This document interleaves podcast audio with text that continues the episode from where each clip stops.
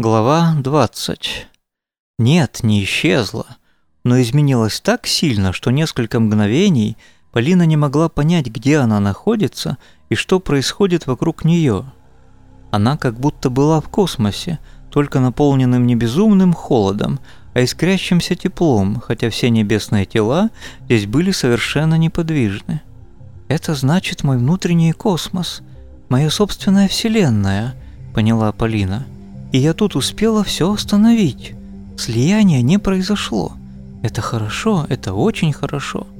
Но присмотревшись, она заметила, что звезды все-таки слабо мерцают, а планеты и кометы движутся, но очень, очень медленно.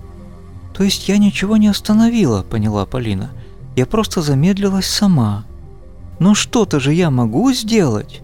Нет, не могу, а должна. Вселенных ведь должно быть две. Она осмотрелась в окружающее пространство и убедилась, что вселенных на самом деле две.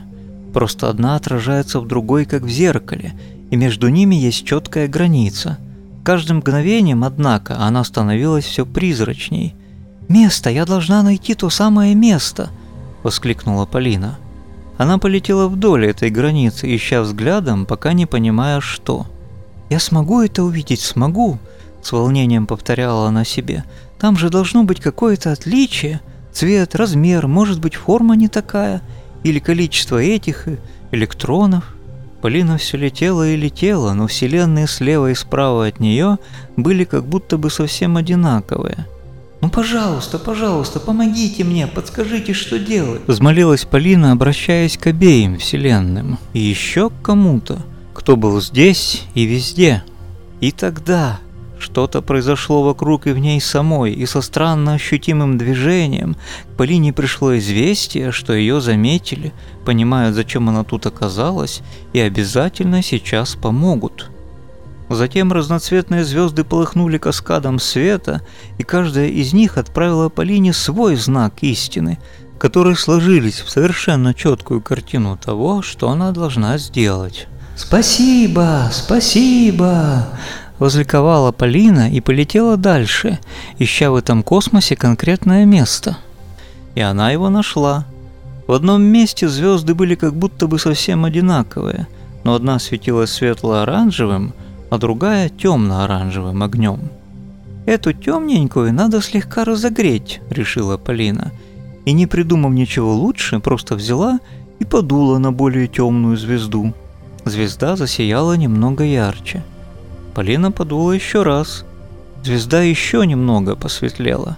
«Так, хорошо», — решила Полина, — «достаточно. Тут ведь главное не перестараться.